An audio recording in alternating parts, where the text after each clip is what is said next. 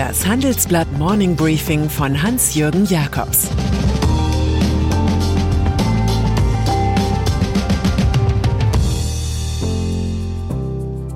Guten Morgen allerseits. Heute ist Mittwoch, der 13. Oktober und das sind unsere Themen. E-Autos, Eklat im VW-Aufsichtsrat, Schulden, der geheime Plan des Olaf Scholz, Frankreich, Macrons Amour fou für Atomstrom. Nach einer kurzen Unterbrechung geht es gleich weiter. Bleiben Sie dran. Sie leben Fairness, Kultur und Werte? Zeigen Sie Ihr Engagement als Arbeitgeber und werden Sie Teil der Fair Company Initiative. Mit der Fair Company Initiative zeichnet das Handelsblatt Unternehmen aus, die insbesondere Berufseinsteigern und Young Professionals ein faires, attraktives Arbeitsumfeld bieten. Zu den entscheidenden Werten gehören unter anderem das Engagement für Mitarbeitende, Diversity und Chancengleichheit, Nachhaltigkeit und gesellschaftliche Verantwortung. Erfahren Sie jetzt mehr unter faircompany.de. Krach bei Volkswagen. Elektromobilität steht für die Zukunft des Automobilbaus. Keiner aber spricht über die Auswirkungen, zum Beispiel, dass bei Herstellern und Zulieferern Hunderttausende Jobs wegfallen könnten. Keiner? Volkswagen-Chef Herbert Dies erweist sich als Prediger für eine Generalreform. In der Aufsichtsratssitzung von Volkswagen am 24. September ergriff Dies das Wort. Danach brannte die Luft. Der Umbau des Konzerns könnte in der Kernmarke VW jede vierte Stelle in Frage stellen. Ein Abbau von 30.000 Stellen sei möglich, so dies. Der neue Polarstern der Autoindustrie sei der Tesla. In Grünheide will der Volkswagen-Rivale in einer vollautomatisierten Fabrik jährlich eine halbe Million E-Autos herstellen mit 10.000 Arbeitenden. Im Wolfsburger VW Stammwerk waren im vergangenen Jahr für dieses Volumen 25.000 Menschen nötig. Die Ansage des CEOs, er werde alles tun, um einen Absturz des Standorts zu verhindern. 30.000 Jobs weg. Das kommt für die Gewerkschaften und Betriebsräte von Volkswagen einer Kriegserklärung gleich. Im Aufsichtsrat hatten auch die Vertreter der Hauptgesellschafter die Familien Porsche Piech, das Land Niedersachsen, das Emirat Katar, keine Ahnung, was dies da anzetteln würde. Geharnischt seien die Wortäußerungen nach dem Vortrag gewesen, berichten meine Kollegen Stefan Menzel, Martin Murphy und Sönke Iversen. So könne man mit dem mächtigsten Aufsichtsrat Deutschlands nicht umgehen. CEO Dies, der intern ein Veränderungskonzept namens Trinity pusht, ist aber Erkenntnis wichtiger als Etikette. Er will es in der nächsten Sitzung der Aufseher am 12. November wissen. Dann geht es um die Investitionsplanung für die kommenden Jahre.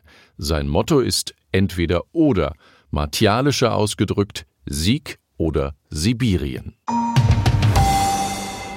Finanzpolitik zwischen den Sondierungen für eine Ampelkoalition ist Wahlsieger Olaf Scholz zur Jahrestagung des Internationalen Währungsfonds nach Washington gereist. Doch in seinem Kopf dürften neue Ideen schwirren. Zum Beispiel wie das geplante Fortschrittsbündnis trotz leerer Kassen und Schuldenbremse Ausgabenprogramme auf den Weg bringen könnte. Der SPD-Finanzminister hat längst Modelle errechnen lassen und manches schon in Hamburg als Bürgermeister praktiziert, referiert unser Report. Das Schöne für ihn ist, dass die Aktionen nicht direkt in den Bundesetat einfließen. Dazu gehört die Gründung einer Bundeswohnungsbaugesellschaft, eine stärkere Rolle öffentlicher Unternehmen wie der KfW Bank. Es geht auch um den Start öffentlicher Investitions- und Transformationsfonds, die Ökonomieprofessor Jens Südekum in die Debatte eingebracht hat. Öffentliche Investitionsgesellschaften werden nach der Wahl kommen, ohne sie wird es nicht gehen, sagt Südekum. Und es ist unmöglich, die notwendigen staatlichen Investitionen im Rahmen der Schuldenbremse zu finanzieren. Mag sein, aber man ist gespannt, wie Christian Lindner das findet. Globale Wachstumsflaute. Der Internationale Währungsfonds schickt zur eigenen Jahrestagung Warnhinweise in die Welt. Die globale Ökonomie würde in eine Phase inflationärer Risiken eintreten, so die Organisation. Die Notenbanken sollten sehr, sehr wachsam sein. Frühzeitige Maßnahmen für eine striktere Geldpolitik seien erforderlich, falls der Preisdruck anhalte. Der Internationale Währungsfonds mahnt vor einer Verlangsamung des Wachstums nach einer kräftigen Erholung in diesem Jahr. Weil es so gut gelaufen war, sei es zu früh, irgendetwas über Stagflation zu sagen, erklärt Chefvolkswirtin Gita Gopinath. Man habe immer gewusst, dass im Anschluss an die Corona-Flaute eine starke Nachfrage nach Vorprodukten und Rohstoffen Probleme verursachen würde. Wer in Washington in die Kristallkugel blicke, erkenne, die Inflation werde bis Jahresende scharf anziehen, sich Mitte des kommenden Jahres beruhigen und dann auf das Niveau vor der Pandemie zurückfallen. Macrons große Pläne Frankreich diskutiert über eine Agenda 2030, die Deutschland nicht hat. Gestern hat Staatspräsident Emmanuel Macron vor Unternehmern seinen Plan für die nächsten Jahre skizziert, ein halbes Jahr vor den Präsidentschaftswahlen. Es geht um 30 Milliarden Euro Investitionen in den kommenden fünf Jahren, zusätzlich zum bereits vorgelegten Corona-Wiederaufbauplan über 100 Milliarden. Atomstrom lobt Macron als Glücksfall für das Land und präsentiert Pläne für neue Mini-Atomreaktoren. Auch sollen erneuerbare Energien vehement ausgebaut werden, sodass der Atomanteil an der Energie auf 50 Prozent fallen kann. Bei der Herstellung von grünem Wasserstoff soll Frankreich nach Macrons Willen Europas Champion werden. Vier Milliarden Euro will Macron in die Autoindustrie und in den Flugzeugbau stecken. Sie sollen der Kern der heimischen Wirtschaft bleiben. Es sollen mindestens 100 neue Standorte entstehen, die sich aus Start-ups entwickeln. Der Staat will hierfür bis zu 5 Milliarden zur Verfügung stellen. Die Stoßrichtung des um seine Wiederwahl kämpfenden Staatsoberhaupts Wir brauchen ein Land, das produziert. Und dann ist da noch Donald Trump. Das Unternehmen des Ex-Präsidenten und einstigen Twitter-Königs strebt einen lukrativen Deal an. Es geht um das Luxushotel in Washington. Es war genau zu Beginn seiner Amtszeit bezugsfertig und lockte viele Gäste an, die sich von Trump Gefälligkeiten erhofften.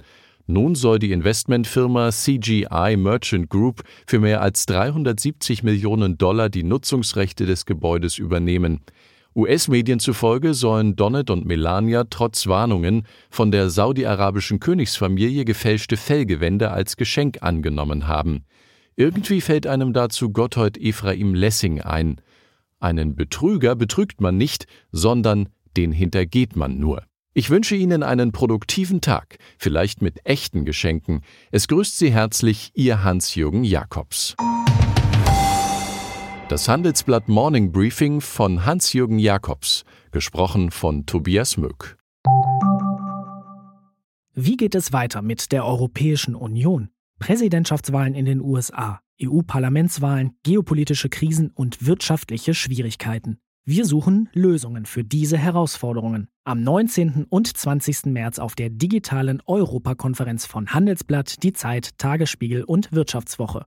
Über die Zukunft Europas sprechen wir mit Bundeskanzler Olaf Scholz, Wirtschaftsminister Robert Habeck und vielen mehr. Kostenlose Anmeldung unter europe20xx.de.